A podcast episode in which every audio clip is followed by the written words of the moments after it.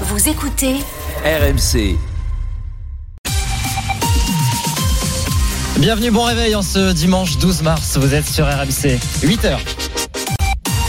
Le journal Solène Leroux. Bonjour Solène. Bonjour à tous. Première victoire législative importante pour le gouvernement. Le Sénat a voté hier la réforme des retraites. Le projet revient à l'Assemblée nationale dès jeudi.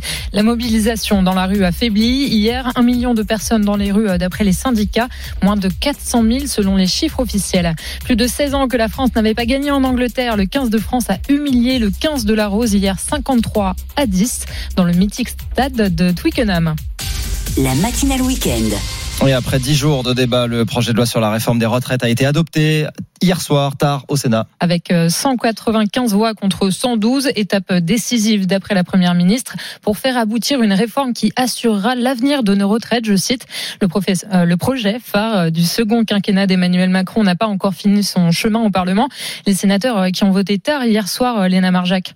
Il était 23h30. Résultat du scrutin. Quand le texte a été voté au Sénat. Pour 195 contre 112, le Sénat a adopté. Avec 24 heures d'avance. Afin d'accélérer les débats, les républicains ont décidé de retirer un amendement emblématique, supprimant de ce fait plus de 200 sous-amendements qui étaient liés, ce que Bruno Retailleau, le président du groupe LR, n'a pas manqué de souligner. Nous avons voulu agir et cette réforme, nous l'avons voulu. Le vote de ce texte était nécessaire pour François Patria du groupe Renaissance. Aucun gouvernement ne reviendra sur ce texte comme ça a été fait par le passé. Dans la rue, les manifestants rencontrés quelques heures avant le vote redoutaient justement cette issue. C'est un peu la mort de la démocratie, même si on le savait depuis longtemps. Notre avis a pas l'air de compter. Il faut aussi que le gouvernement entende le peuple. Ce vote au Sénat, c'est un premier succès important pour le gouvernement, selon le politologue Bruno Cotresse. Ça va envoyer un message que cette réforme n'est pas passée en force. Prochaine étape, 14 députés et sénateurs examineront le texte en commission mixte paritaire mercredi. Et l'étape d'encore après, merci Léna Marjac, c'est le retour de la réforme à l'Assemblée nationale dès jeudi. Si Elisabeth Borne estime qu'une majorité existe au Parlement pour adopter cette réforme, il y a tout de même quelques voix dissonantes, comme celle de Richard Ramos, député modem du Loiret. Il était votre invité, euh, Sébastien, il y a quelques minutes. Son vote est incertain. Euh, a priori non, je, l'ai dit, cette réforme est, injuste et je prendrai ma décision mercredi. Mais, mais je trouve que que cette réforme passe ou passe pas, elle sera un échec elle sera un échec parce que ça veut dire qu'elle aura montré l'incapacité des gouvernants à parler avec le peuple, et notamment avec les plus humbles et les travailleurs. Euh, je ne me détache pas de la majorité. Je fais ce que je crois, j'écoute le peuple français, je suis pleinement dans la majorité, mais je garde cette liberté qui est celle toujours de François Bayrou et du Modem. Avec cette question hein, ce matin, combien de voix peuvent manquer à la majorité? Y a-t-il euh, cette perspective de, de 49-3 euh, On va continuer d'en parler ce matin. 8h40, autre invité politique, c'est le président du groupe PS au Sénat, Patrick Caner. On reviendra avec lui sur ces débats qui se sont terminés hier soir au Sénat. Septième journée de mobilisation hier qui a donc moins rassemblé que mardi. La CGT parle d'un million de manifestants. Le ministère de l'Intérieur près de 370 000. À Lille, 20 000 personnes étaient dans les rues selon les syndicats. À la baisse, là aussi. Amandine Réau, vous étiez sur place pour RMC. Vous avez rencontré des manifestants motivés mais résignés. Dans le cortège lillois, des salariés de différents secteurs, des étudiants, des retraités, tous conscients que la réforme des retraites passera sûrement, mais ce n'est pas une raison pour arrêter de se mobiliser, selon Margot et Léa, étudiantes en sciences politiques. Peut-être qu'à force de se mobiliser, du coup, on pourra parvenir à montrer que c'est un mouvement sérieux. Sinon, euh, que pourront faire les citoyens à part voter pour euh, faire changer les choses en politique? Si les rangs étaient plus clairsemés hier, Mathias Wattel de l'Union locale CGT Lille regarde aussi d'autres chiffres. Je pense que le gouvernement a plutôt intérêt à regarder ce qui se passe dans les administrations, ce qui se passe dans les entreprises avec un taux de grévistes qui est inédit. C'est pas arrivé depuis plus de 40 ans. Fabien, électromécanicien de 33 ans, a fait grève pour la première fois de sa vie mardi et il est prêt à passer à la vitesse supérieure. S'il y a une manifestation tous les jours pendant deux semaines, bah, j'irai tous les jours pendant deux semaines.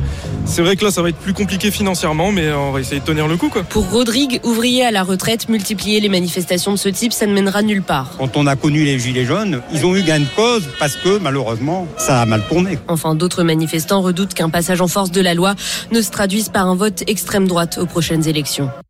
On vous en parlait il y a quelques jours. Un rapport préconise de ne plus faire accoucher les femmes dans une centaine de maternités car ce serait trop dangereux. La cause des soignants moins habitués dans ces petites structures à moins de 1000 naissances par an.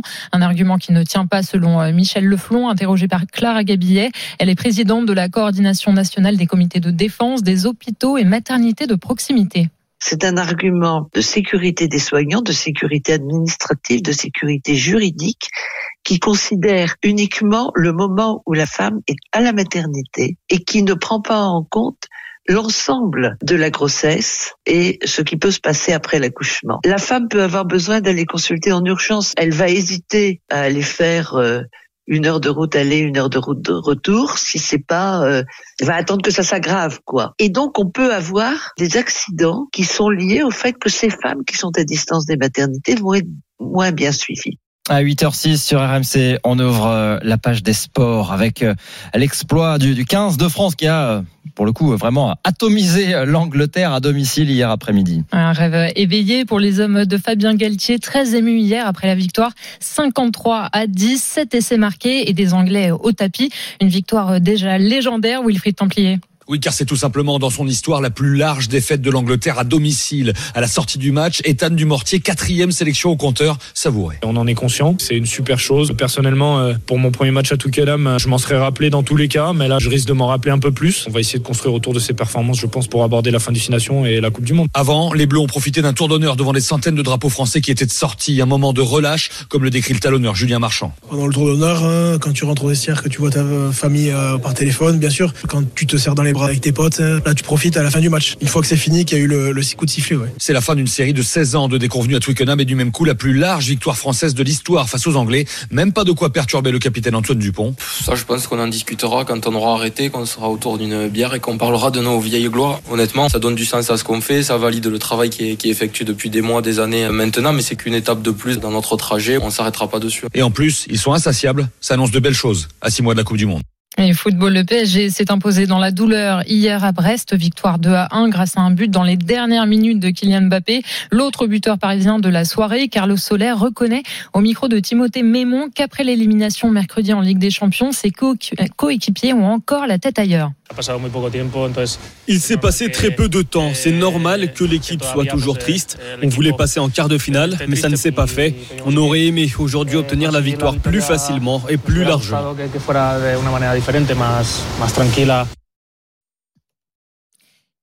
On vous en parlait hier, cette victoire qui fait couler beaucoup d'encre outre-Manche. Gary Lineker, présentateur vedette d'une célèbre émission de football sur la BBC, a été suspendu de la chaîne de télévision anglaise en, en cause Clément Brossard, un tweet contre la politique migratoire du gouvernement. En l'écartant, la chaîne s'est mise à dos de nombreux consultants devant déprogrammer de dernière minute des émissions de football. Celles prévues ce dimanche sont également annulées. Le programme Match of the Day d'hier soir a lui été maintenu mais largement réduit, ne diffusant que les résumés des rencontres sans animateur ni consultant, une première en 59 ans d'existence. Les joueurs et entraîneurs de Première Ligue ont eux de ne plus donner d'interview à la BBC. Progressiste, Gary Lineker avait déjà rendu public son avis contre le Brexit ou en faveur de l'accueil des migrants.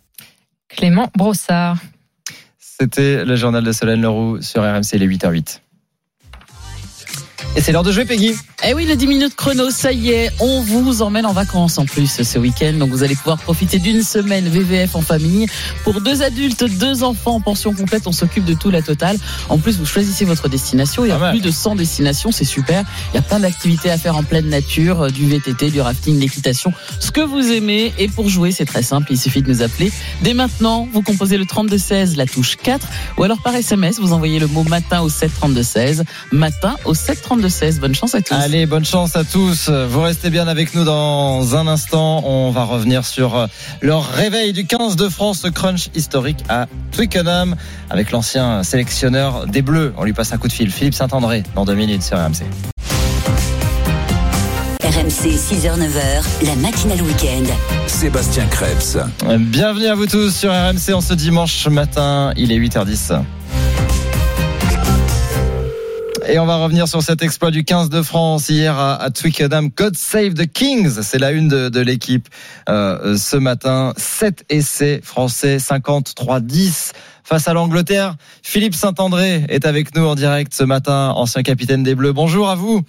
Oui, bonjour, bonjour à tous. Et ancien sélectionneur de, l'équipe de France. Vous étiez au stade hier soir à Twickenham, comment vous avez vécu ça? On a vécu de ça. Euh, avec énormément de plaisir. Et 18 ans que, que l'équipe de France n'avait pas gagné à, à Twickenham, ça faisait longtemps. Et, non seulement la, la, France a gagné, mais surtout elle a, elle a marché euh, sur l'équipe d'Angleterre pendant pendant 80 minutes en, en faisant un rugby d'une qualité exceptionnelle et en étant, on va dire, pendant en mettant une intensité folle euh, durant euh, durant ces 80 minutes et, et de voir les les Anglais, le public anglais partir à 10 minutes de la fin alors que normalement on entend euh, des chants. Quand on entend les chants à Twickenham, c'est pas bon. Ça veut dire que les Anglais sont devant. Mais là, ils ont pas existé devant une équipe française supérieure physiquement, supérieure rugbystiquement, supérieure au niveau de la stratégie aussi, et une grande, grande performance de la bande à Fabien Galtier. Ouais, et alors vous nous dites les supporters anglais ont lâché l'affaire avant même la, fin du match. Euh, c'est la plus lourde défaite des Anglais à domicile hein, de, l'histoire. Alors on en parlait hier à la même heure avec l'équipe d'RMC de ce crunch contre l'Angleterre. Et on se disait il faut que les Bleus se, se rassurent. Ils ont fait plus que ça, hein, mission plus qu'accomplie là. Ouais, ouais, mission plus qu'accomplie. On s'aperçoit là, euh, on va attendre le, le résultat aujourd'hui qui va être important euh, pour le gain du, pour le gain de gagner le tournoi destination entre entre entre et l'Écosse et l'Irlande. mais euh, la France non seulement euh, a fait un, un match d'une- exceptionnelle, mais surtout à quelques mois de la de la Coupe du Monde, elle euh, elle montre qu'elle est une des équipes euh, des équipes qui peut de, qui peut gagner la Coupe du Monde, j'ai envie de dire avec l'Irlande, euh, l'Afrique du Sud et les All Blacks et donc à quelques mois d'une Coupe du Monde en France, euh, dominer les Anglais comme vous le dites à Twickenham, on n'avait jamais vu ça. Euh, parlais, j'ai parlé beaucoup avec des Anglais, ils n'avaient jamais vu ça à Twickenham, une, une défaite ou une débâcle comme cela. Et je pense que les Anglais vont avoir un gros mal à la tête. Euh, et il va falloir du temps au rugby anglais parce qu'il faut pas oublier aussi que les moins de 20 ans français ont mis 40 points aux jeunes anglais euh, vendredi à Basse.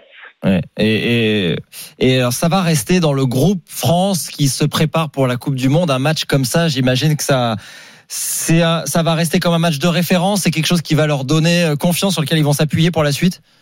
Oui, tout à fait un match référence, mais on s'aperçoit que la France, euh, elle est, elle est bonne quand elle est d'abord très forte dans le combat, euh, dans le 1 contre 1. On a été très bon Danti au, au contest, à, à ralentir les ballons. On a eu une conquête de nouveau euh, euh, performante avec une mêlée euh, euh, qui a avancé contre contre les Anglais. Ça faisait longtemps qu'on n'avait pas eu une mêlée aussi aussi conquérante. Et puis après, on a des joueurs de de talent et sur sur des turnovers ou ou sur une, une touche avec une combinaison ex- exceptionnelle pour le deuxième essai de Penaud.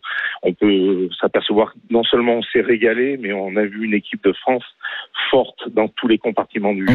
Alors restez bien avec nous, Philippe Saint-André. Il y a un auditeur d'RMC qui est avec nous. C'est Dominique qui nous appelle de Corse. Bonjour Dominique. Oui, bonjour, bonjour à tous, bonjour Peggy, bonjour Sébastien et bonjour, à Philippe Le Goré qui m'a fait lever à de nombreuses reprises quand je regardais ces exploits à la télé. Il y a longtemps, il y a longtemps, merci. Ah, Philippe, tu étais extraordinaire. Tu as marqué d'ailleurs un essai d'anthologie à Twickenham, hein, si je me rappelle bien. Tout à fait. euh, Mais voilà. c'était 91, c'était il y a longtemps. Ouais, ouais, ouais, ouais, non, mais c'est génial. Dominique, Non, mais voilà, vous avez pour- suivi tout ça hier après-midi, bien sûr. Comment ah ouais, génial. Ça, ah ben ça a été le kiff total. J'étais avec mon gamin de 17 ans devant la télé. Autant vous dire qu'on a hurlé comme des dingos. Je pense que j'ai plus de rats et de souris dans la maison pour les six prochaines années. Euh, ça a été un truc de dingue, vraiment. J'ai adoré cette équipe de France. J'ai j'ai adoré dans tous les compartiments du jeu. Je l'ai adoré dans le combat. Je l'ai adoré dans l'intelligence de jeu.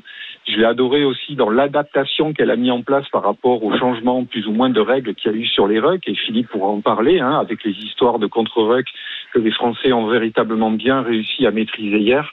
J'ai trouvé, euh, j'ai trouvé ça assez génial. Et ce que j'aime beaucoup surtout, c'est que il y a véritablement une osmose incroyable entre cette équipe et puis son coach, Fabien Galtier.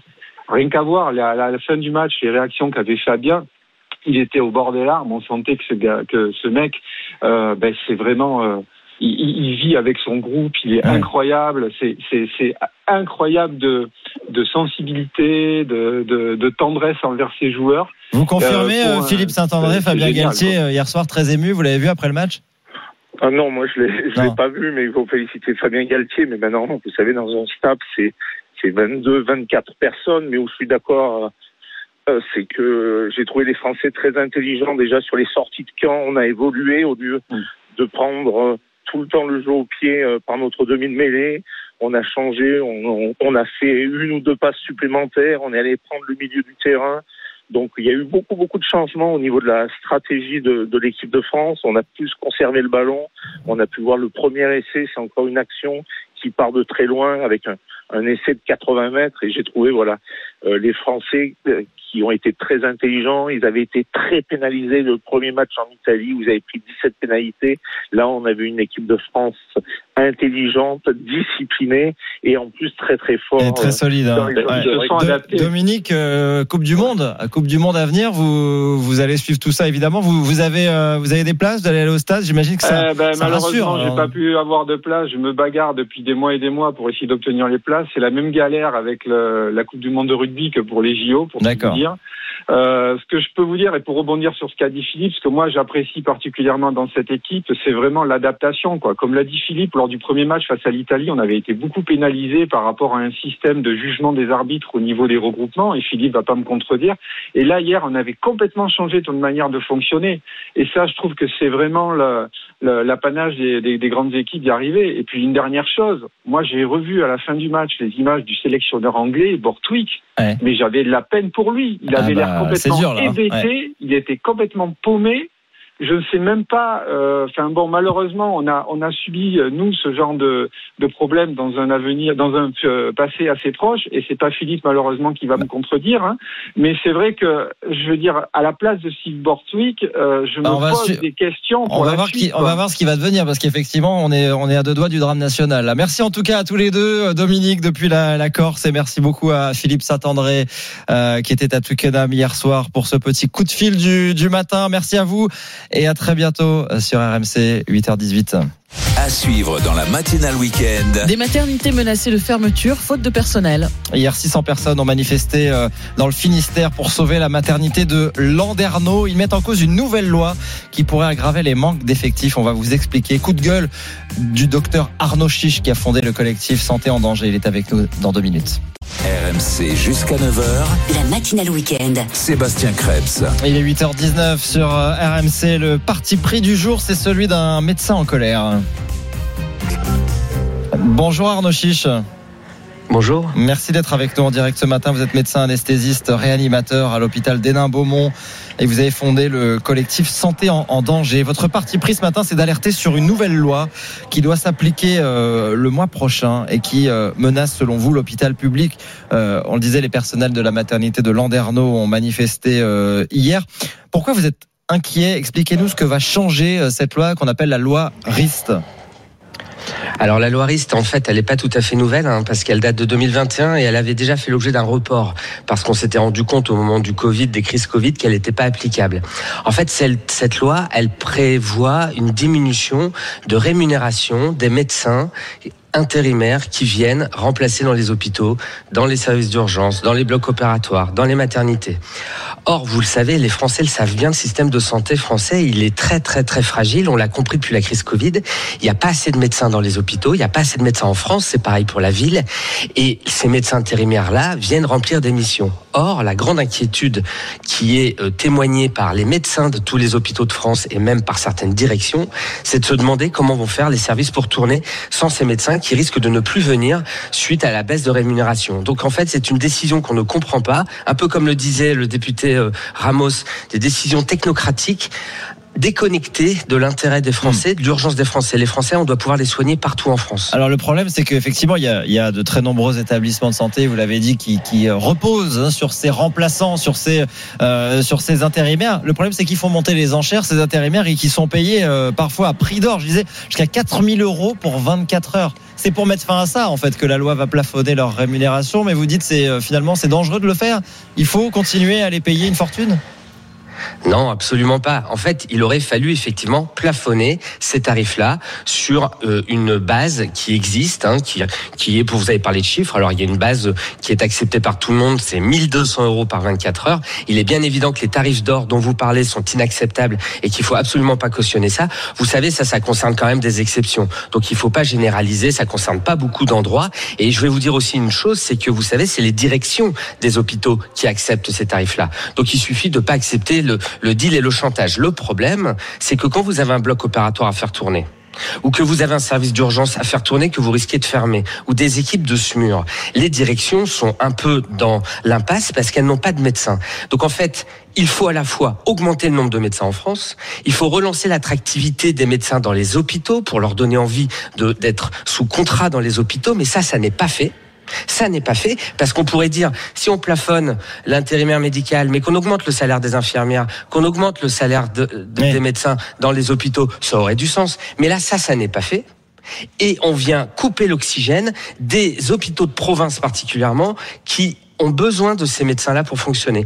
Donc, moi, nous, dans le collectif Santé en danger, on est des lanceurs d'alerte. Cette loi-là, elle met à mal l'accès aux soins. On ne comprend pas à court terme qu'elle puisse être appliquée dans la mesure où ça va éloigner les Français d'un service d'urgence. Quand euh, il y aura un AVC à prendre en charge très rapidement, un infarctus à prendre en charge très rapidement, on ne comprend pas qu'une loi faite par des technocrates déconnectés de l'intérêt des Français soit appliquée comme ça. C'est quelque chose de vraiment euh, incompréhensible. Arnaud Chiche, qu'est-ce qui va se passer? Quels vont être les services euh, les plus touchés? Qu'est-ce qui va se passer si cette loi s'applique et si les intérimaires disent ah bah moi c'est plus assez, je viens plus Vous vous souvenez de l'été dernier, la crise des urgences l'été dernier? Vous savez, aujourd'hui, alors que la loi n'est pas passée, il y a des services qui sont en souffrance. Des services de médecine, de gériatrie, de cardiologie, des services d'urgence. Qu'est-ce qui va se passer? Eh bien, moi, ma grande inquiétude, c'est qu'il y a des endroits qui risquent de fermer. On parle, vous savez, il y a des hôpitaux en France. Je peux vous citer par exemple l'hôpital de Vill- Villeneuve-sur-Lot. Alors, c'est des petits hôpitaux, mais il y a des petits hôpitaux. Il y a 80, 70% de médecins intérimaires parfois. Vous comprenez? Donc, la, il va forcément y avoir des conséquences, et les conséquences vont forcément être payées par les Français. Et ça, et ça, c'est pas logique. Mais ils vont faire quoi ces médecins pu- Ils vont, ils, ils seront pas forcés finalement d'accepter ces rémunérations inférieures? Qu'est-ce qu'ils vont faire s'ils peuvent On peut pas tout à fait le savoir. C'est une hypothèse. La deuxième hypothèse, c'est qu'en fait, euh, ils, ils aillent exercer dans le privé, puisque cette loi ne s'applique pas aux établissements privés. Le ministre a dit qu'il comptait sur euh, la, bonne foi et le bon sens des directeurs d'hôpitaux privés, mais ça, c'est quand même un peu euh, utopique. Et donc, euh, oui, peut-être qu'au bout du compte, ils viendront quand même, mais assurément, on risque de perdre du monde. Et ça, c'est tout à fait dommageable, encore une fois, pour les Français et leur accès aux soins. Vous avez eu un dialogue avec le ministère de la Santé ou avec le ministre de la Santé là-dessus? On dialogue. Le collectif Santé en danger est interlocuteur du ministère de la Santé, des sénateurs. Je rencontre Gérard Larcher bientôt. Euh, si vous voulez, le ministre de la Santé je, est un médecin pour qui j'ai de l'estime et je pense que euh, il est aussi dans une logique gouvernementale avec un président qui fixe la route, une première ministre qui fixe des objectifs.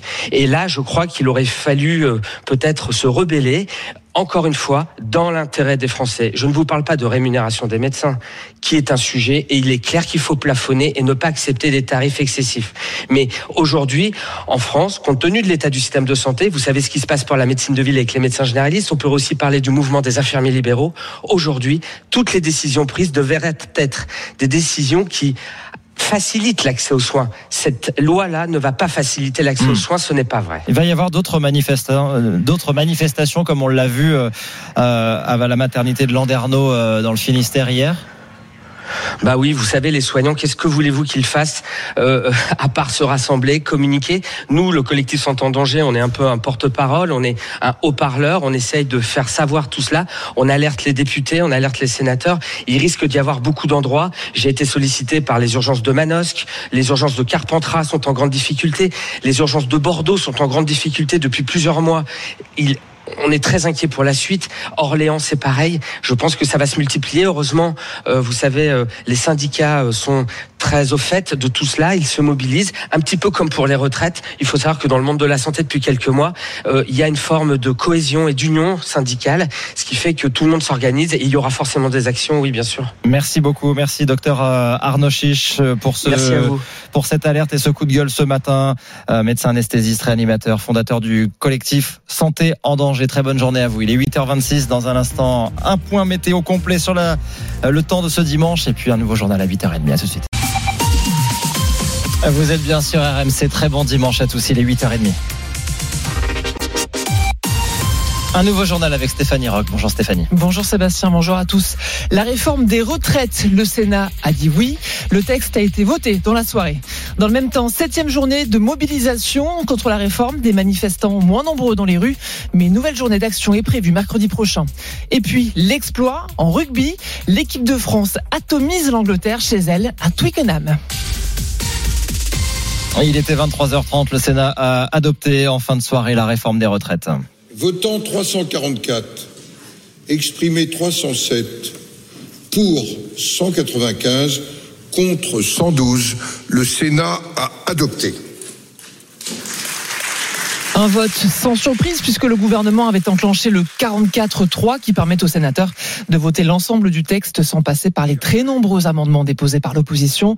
Une première victoire pour le gouvernement bien aidé par les sénateurs LR et leur chef de file Bruno Rotaillot satisfait. C'est une double victoire. D'abord la victoire parce que pour nous le régime de retraite par répartition, il est fondamental qu'on puisse le préserver. C'est ce que nous faisons ce soir. Nous avons enrichi considérablement cette réforme qui est née un peu au Sénat puisque le gouvernement a euh, avait repris les amendements qu'on votait tous les ans depuis euh, quatre ans. Et l'autre victoire, c'est la victoire du Sénat, parce que nous avons pu voter. Le métier d'un parlementaire, le rôle du Parlement, c'est pas de discuter à l'infini. La commission mixte paritaire doit maintenant se réunir mercredi avant le vote final qui pourrait intervenir jeudi. La première ministre Elisabeth Borne salue une étape importante. Il existe une majorité au Parlement pour adopter cette réforme. Fin de citation. Ce sera là tout l'enjeu de ces prochains jours pour la majorité. Restera ensuite l'arme ultime, si besoin, le recours au 49-3. Dans le journal du dimanche, le leader de la CFDT, Laurent Berger, prévient le 49-3 serait un vice démocratique incroyable et dangereux. La CGT, par la voix de Philippe Martinez appelle lui un référendum puisqu'il est si sûr de lui, il n'a qu'à consulter le peuple. Pardon, le Sénat a voté, mais dans la rue, les manifestations se poursuivent. Septième journée de mobilisation. Hier, un million de manifestants selon la CGT, 368 000 pour le ministère de l'Intérieur. Des chiffres en baisse, mais sur le terrain, la motivation, elle, reste intacte. S'il faut sévir et continuer les blocages et faire de plus gros blocages et plus longtemps, euh, bah, il, il va falloir le faire et personnellement, je serais déterminé pour les faire. Moi, je pense que les choses aujourd'hui ne sont pas écrites. Et on sait qu'à l'Assemblée nationale, les choses vont se jouer à quelques voix près. On revendique, mais on n'est pas toujours très bien entendu. Et puis, bah, ils feront ce qu'ils voudront. Hein, faut être honnête. Hein. On peut bien aller dans la rue. Euh, c'est voilà, ils entendent pas quand ils veulent pas entendre. Euh, les lois, il y a des fois, sont passées largement euh, dans notre dos. Une prochaine journée d'action est prévue mercredi prochain, mais la grève, elle, continue comme chez les éboueurs. À Paris, les poubelles s'accumulent sur les trottoirs depuis lundi dernier. Solène Gardré s'est rendue dans le 8e arrondissement.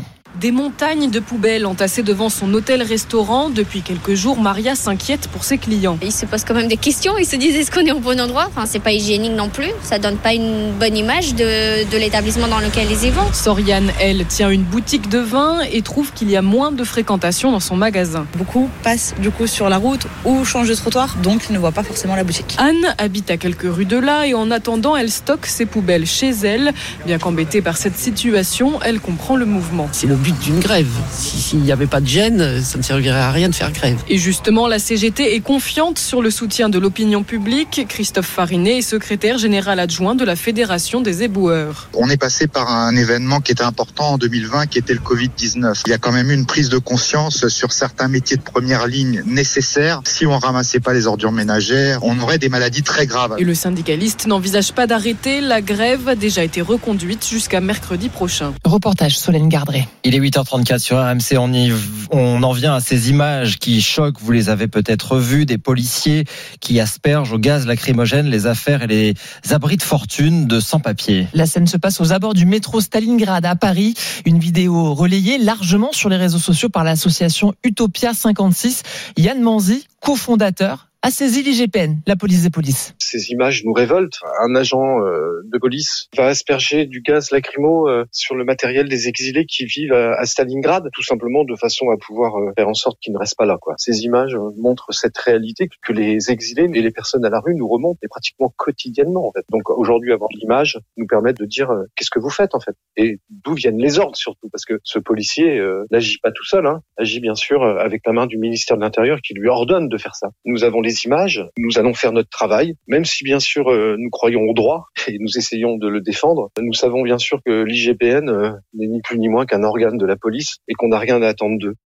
Allez, on ouvre la plage des sports à présent et le rugby, l'exploit des Bleus qui ont humilié l'Angleterre chez elle. 53 à 10, 53 à 10, victoire historique de l'équipe de France. En Angleterre, on a mis fin à 16 ans de disette, de déconvenue et on inflige historiquement la plus large défaite de l'Angleterre ici à Twickenham. Victoire des Bleus, 53 à 10. Les commentaires de Wilfried Templier, 7 essais et au final une correction de l'équipe de France souveraine à Twickenham dans du rugby anglais. Première victoire en 16 ans pour les Bleus et une immense satisfaction pour le sélectionneur Fabien Galtier. Beaucoup de joie bien sûr, euh, beaucoup de, plaisir et beaucoup d'émotions aussi. euh, Émouvant parce que on connaît le lieu, on est souvent venu ici. C'est une journée parfaite euh, à Twickenham. Et ça c'est rare, c'est très rare. En tout cas personnellement j'ai pas souvent vécu. Dans les autres matchs de cette quatrième journée du tournoi Destination, le Pays de Galles repart d'Italie avec la victoire et le point du bonus offensif 29-17. À suivre cet après-midi, Écosse-Irlande à 16h. Les Bleus auront forcément un œil sur cette rencontre. L'Irlande qui est toujours leader au classement. La dernière journée, ce sera le 18 mars. La France recevra le Pays de Galles. Côté foot, c'est la suite de la 27e journée de Ligue 1. Et Marseille doit se faire pardonner ce soir devant ses supporters après la défaite cinglante en championnat face au PSG et surtout l'élimination humiliante en Coupe de France contre Annecy. Un souvenir encore très frais, Florent Germain. Oui, la victoire marseillaise à Rennes n'a pas fait oublier le couac contre Annecy. Les supporters phocéens ont très mal vécu l'élimination en Coupe de France. Les Olympiens qui retrouvent le Vélodrome ce soir le savent et veulent se racheter à l'image du joueur ukrainien Ruslan Malinovski. Il ne faut pas rigoler avec les supporters et jamais leur manquer de respect. Il faut qu'on montre cette grinta, cette force de caractère et ce mental, car c'est important de réagir après un coup dur.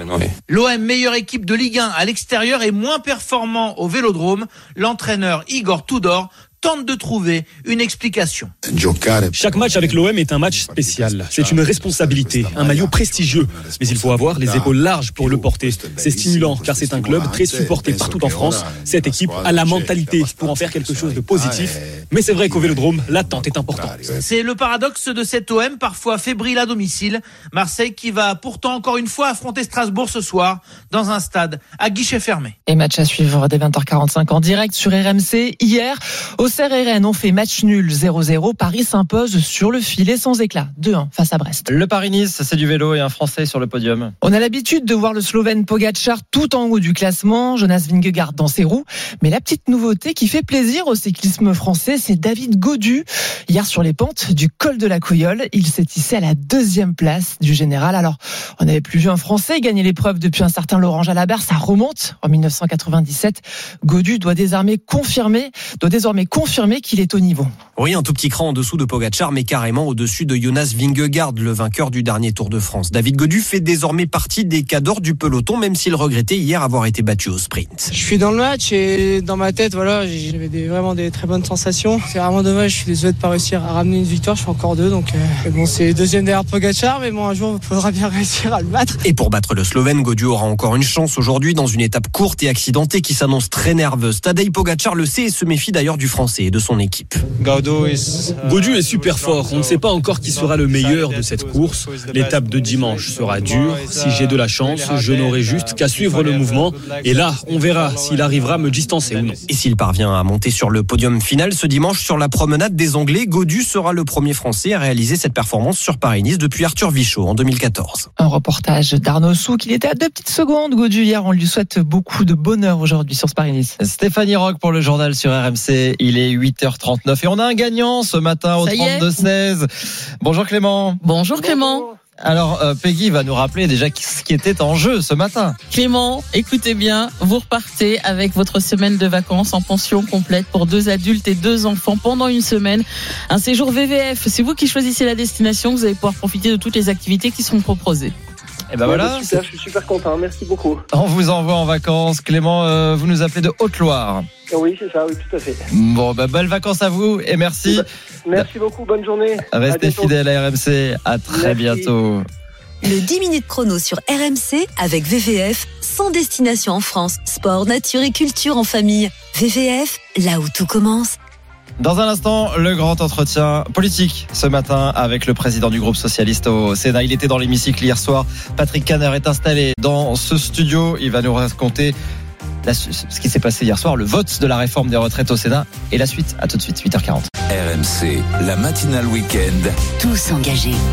Il est 8h44 sur RMC, c'est l'heure du grand entretien de la matinale avec ce matin le président du groupe socialiste au Sénat, Patrick Caner. Bonjour. Bonjour. Merci de nous rejoindre ce matin en direct. Vous étiez jusque tard hier soir euh, dans l'hémicycle au Sénat où la réforme des retraites a été adoptée.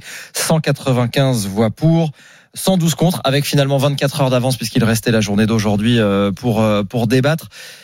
Ça reste un vote, euh, une adoption au, Sénat. Est-ce que c'est une difficulté pour vous dans ce combat que vous menez contre la réforme? Est-ce que ça lui donne à cette réforme une première légitimité démocratique? Vous savez, il y avait peu de surprises à attendre. Euh, au Sénat, euh, la gauche représente à peine un tiers des, des sénateurs et des sénatrices. Donc, naturellement, nous savions quel serait le, le, résultat. Mais on a tenu dix jours et dix nuits, vous voyez. Et hier, en, guise d'illustration, j'évoquais la, la, résistance du Fort Alamo au Texas en 1836 euh, face à quelques centaines, même pas moins de 200 euh, Texans qui résistaient à 5000 Mexicains. Voilà, comparaison n'est pas raison, mais on a résisté, on a fait passer les messages. La gauche a été très unie, les trois groupes de gauche vraiment ont travaillé ensemble, main dans la main, c'est très important. Euh, notre chef de film, Monique Lubin, au groupe socialiste, a porté euh, toute une série de, de propositions alternatives. Vous dites c'est fort à la mot, euh, côté majorité, ils disent c'était de l'obstruction très organisée avec des centaines d'amendements et de sous-amendements parfois quasiment identiques. Vous savez, quand, quand on vous met euh, dans la figure des articles du règlement du Sénat qui vous baillonnent de fait en termes d'expression, quand euh, le gouvernement utilise l'article 44, euh, qui est en fait le petit frère euh, sénatorial du l'article 49.3 mmh, à l'Assemblée nationale, ce qu'on appelle le vote bloqué. Il n'y a pas d'engagement de responsabilité du gouvernement, mais c'est exactement le, le même résultat. Ben, écoutez, nous on essaye de d'exister. On n'allait quand même pas plier le genou devant la droite sénatoriale, qui d'ailleurs, je tiens à le préciser, vous avez. Eux disent, nous avons utilisé ces articles parce que la gauche faisait de l'obstruction. c'est l'histoire de la poule et de l'œuf, ça. Hein. Euh, donc nous, on a porté des amendements. Euh, on a été jusqu'à l'article 7, le fameux article 7, le 7 mars, et c'était notre volonté, c'est-à-dire de, de ne pas évoquer le 7 mars avant la grande journée de mobilisation qui a été celle le mardi euh, dernier. Et puis, vous avez donné les résultats. Il faut les regarder de près, ces résultats. 195 voix, euh, c'est 50 voix. 50 voix qui manquent à la droite euh, sénatoriale classique. 50 voix. C'est quand même pas neutre. Et nous, on a progressé. Des sénateurs qui n'étaient pas là qui ne sont pas venus voter Non, pas du tout. qui ont voté contre Qui ont voté contre ou qui se sont abstenus. Moi, j'ai regardé le détail ce matin, vous imaginez bien du, du résultat. Non, c'est pas un résultat brillant pour euh, Monsieur Rotaillot, Monsieur Marseille, les deux grands patrons de la droite euh, sénatoriale. Euh, et c'est par rapport à ce qui va se passer à l'Assemblée, peut-être une alerte non négligeable, parce que ça veut dire que cette réforme est, est quand même comprise comme étant très impopulaire, ça vous le savez, euh, et surtout sur le fond, elle est injuste et inutile. Hum. La Première ministre euh, dit hier soir, à la suite de ce vote, qu'une étape est, franchie, mais elle dit surtout qu'elle se dit confiante, sûre qu'il existe une majorité pour adopter, euh, pour que le Parlement adopte définitivement cette euh, cette réforme. Euh, compte tenu de ce que vous venez de nous dire, euh, vous avez l'impression qu'elle s'avance un peu trop? C'est la méthode Coué. Euh, voilà, c'est la méthode Coué. Mais euh, en fait, et, je reprendrai les, les, propos de mon collègue de droite Bruno Retailleau, euh, qui maintenant est l'allié le plus direct de la droite élyséenne. Au moins, au moins là, les choses sont claires, les masques sont tombés face à cette réforme brutale. Monsieur Retailleau disant, mais à l'Assemblée, ce sera la roulette russe euh, ou la grosse Bertha. La grosse Bertha, c'est le 49-3. Hmm. Donc euh, les gros moyens, les hmm. très gros moyens et des moyens euh, brutaux. Mais imaginez-vous si le 49-3 a été utilisé. On aura utilisé euh, l'article 44 vote bloqué au Sénat, le 49-3 à l'Assemblée nationale. Ça pose un problème de légitimité. D'ailleurs, c'est ce que dit euh, Monsieur Berger euh, dans un grand journal du dimanche euh, aujourd'hui. Il dit que ce serait dangereux d'utiliser l'article 49-3 sur cette réforme vous, vous, estimez aussi que ce serait dangereux Oui, parce que quelque part, euh, cette alliance des droites, qui n'est pas contre nature, mais une alliance des différentes droites euh, dans ce pays, aboutirait. ça reste notre constitution, ça reste des outils qui font partie de notre démocratie. Il n'y a rien d'illégal là-dedans. Il n'y a rien d'illégal. Un petit problème quand même politique. Euh, c'est qu'aujourd'hui, euh, 70% des Français sont contre cette, cette, réforme et 90% des actifs sont contre cette réforme. Donc, on peut avoir raison tout le temps, tout seul contre Quelles tout seraient le monde. les conséquences quand on dit ça pourrait être dangereux? Bah, si vous voulez, de la part du, du monde syndical, ça veut dire que la France pourrait euh, rentrer dans une démarche, je dirais, non pas violente, je l'espère pas, mais en tout cas une grande colère. Parce que une grande craignez colère. Et puis dangereux aussi sur le plan démocratique, parce que finalement, euh, quand vous, quand vous continuez à désespérer les Français, avec une réforme, encore une fois, qui fait peser tout l'effort sur les mêmes. Enfin, je le dis à vos auditeurs. Euh, euh, 30 millions d'actifs dans notre pays, il y a au moins 20 millions de ces actifs qui vont travailler deux ans de plus à partir du mois de septembre prochain. C'est ça quand même cette, euh, cette réforme. Et on ne demande aucun effort aux plus favorisés, aux plus privilégiés de nos concitoyens. Vous dites que Eh vous avez peur de, de, de la violence. Jean-Luc j'ai Mélenchon. peur, j'ai peur de l'extrême droite. J'ai peur de l'extrême droite. Vraiment. Vraiment. Madame Le Pen ne dit rien. Elle attend. Un peu comme Ramina Grobis, elle attend que ça lui arrive tranquillement. Et Monsieur Macron euh, aujourd'hui joue vraiment avec le feu, y compris, y compris dans un mépris. Il y a un mépris vis-à-vis de l'intersyndicale. J'ai lu la lettre de l'intersyndicale lui demandant Monsieur le Président, il y a un problème. On vous demande à vous rencontrer. Et sa réponse est indigne, est indigne de la Ça- responsabilité qui est la sienne. Ça aurait servi à quelque chose, cette rencontre? Écoutez, quand vous avez, encore une fois, autant de Français qui sont opposés à une réforme, des euh, sept manifestations qui ont eu lieu, même si celle d'hier a été moins fréquentée, on, le sait, mais beaucoup quand même de, manifestants euh, dans, les rues de, France, des métropoles, mais aussi des petites villes. Euh, L'intersyndicale, unie, et c'est rare hein, depuis ces dernières années, demande au président, Monsieur le Président, on veut vous voir, on voudrait parler avec vous, parce que c'est sa réforme, c'est pas la réforme Borne, c'est pas la réforme Dussopt, c'est la réforme Macron. Euh, et la, la réponse, euh, il n'évoque même pas l'idée d'un rendez-vous. Il répond sur, euh, voilà, je demande un effort aux Il- Français. Il répond que c'est le temps parlementaire et qu'il ne veut pas s'immiscer Temps dans ce temps parlementaire. Ce que vous auriez peut-être condamné s'il avait. euh, temps parlementaire Mm. avec le vote bloqué d'un côté et peut-être le 49.3 de l'autre. Non, c'est pas du temps parlementaire, c'est du temps parlementaire bloqué. Je reviens à ce que vous disiez, les risques de, de violence. Jean-Luc Mélenchon, hier dans la manifestation à Marseille, dit Nous allons trouver une porte de sortie par la force. Vous reprendriez ce terme? Il faut Jamais. trouver une porte de sortie par la force Jamais. Qu'est-ce qu'il veut dire par jamais, la force? Jamais. Vous savez, vous avez bien compris, j'étais pas très très euh, proche de M. Mélenchon. Donc euh, moi, le, le bruit, la fureur, la violence, ce n'est pas voilà ma manière de faire de la politique. Et vous qualifiez ça comment? C'est un appel à la violence? Ce que dit Mélenchon là? Euh, quand on parle comme cela, on est dans la logique du grand soir, insurrectionnel, protestataire, voilà. Mais la France insoumise, au travers, en tout cas au moins, parce que peut-être tous les insoumis ne sont pas comme M. Mélenchon, on l'a bien vu il y a quelque temps.